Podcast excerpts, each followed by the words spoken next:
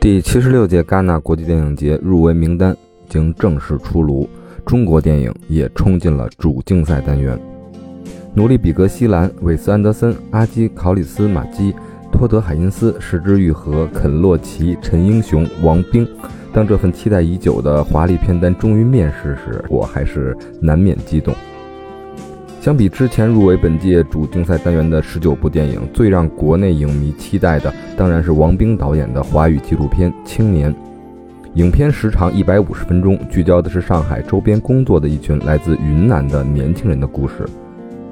这是王冰导演继《死魂灵》之后，时隔五年再度入围戛纳，成为了首位凭纪录片进驻戛纳主竞赛单元的华语导演。此外，他还有另外一部新片《Man in Black》，也同时入围了特别的展映单元。日本名导石之愈和是戛纳的老主顾了，他的新作《怪物》同样也是影迷们的年度期待。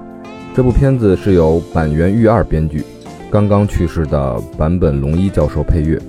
影片聚焦在某座湖畔的小镇，学校里的孩子们之间的纷吵扰乱了平静的生活。并逐渐将身边的大人，甚至整个社区和媒体裹挟其中。备受瞩目的影片还有韦斯·安德森导演的《小行星城》，这是强迫症影迷们的挚爱，而且采用了非常华丽的全明星阵容，包括了斯嘉丽·约翰逊、汤姆·汉克斯、爱德华·诺顿、蒂尔达·斯文顿、马克特·罗比、威廉·达福等等。同《失之愈合》一样，同为前金棕榈大奖得主的土耳其导演。努里·比格西兰也带来了他酝酿多年的新作《枯草》。继冬眠之后，西兰这次能否再夺金棕榈，也是很多影迷的期待。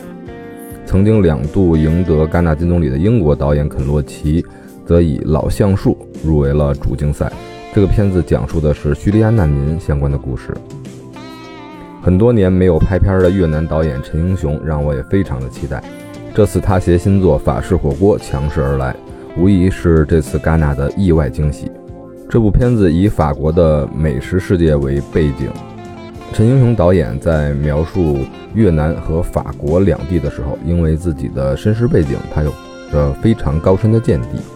美国导演托德·海因斯的新作《五月十二月》，由娜塔莉·波特曼、朱莲·摩尔两大女神主演，恐怕也是今年表演奖的重要的竞争者。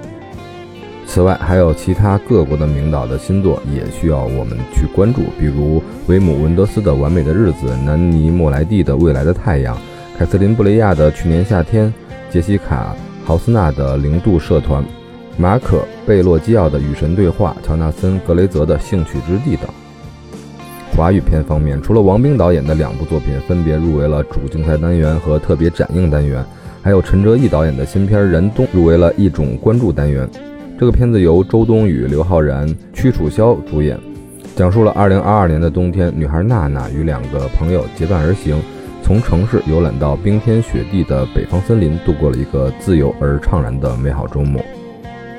非竞赛展映单元是让我们无比期待的，当然是马丁斯科塞斯执导、莱昂纳多·迪卡普里奥、罗伯特·德尼罗主演的《花月杀手》，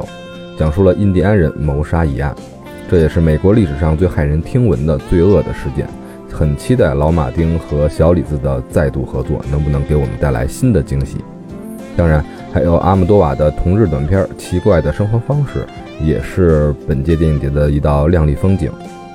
这部片子只有三十分钟的时长，其中伊桑霍克和佩德罗帕斯卡饰演一对中年枪手。阿姆多瓦认为这部片子可能是向心目中断背山的一次回应。也看看在我们心目中，他能否超越断背山的位置。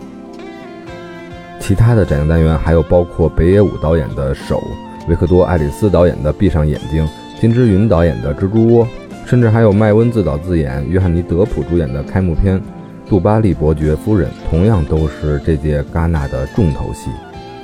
第七十六届戛纳国际电影节将于五月十六日到二十七日举行。本届戛纳主竞赛单元的评委会主席是已经拿过两次金棕榈的瑞典导演鲁本·奥斯特伦德。他之前的作品有《方形》和《悲情三角》，还有《游客》，都让我们深意喜欢，让我们万众期待今年的金棕榈会是怎样的一个结果。如果你也喜爱电影，那请关注我们的主影评专辑《绝对领域》，让我们走着瞧今年的金棕榈。究竟会花落谁家？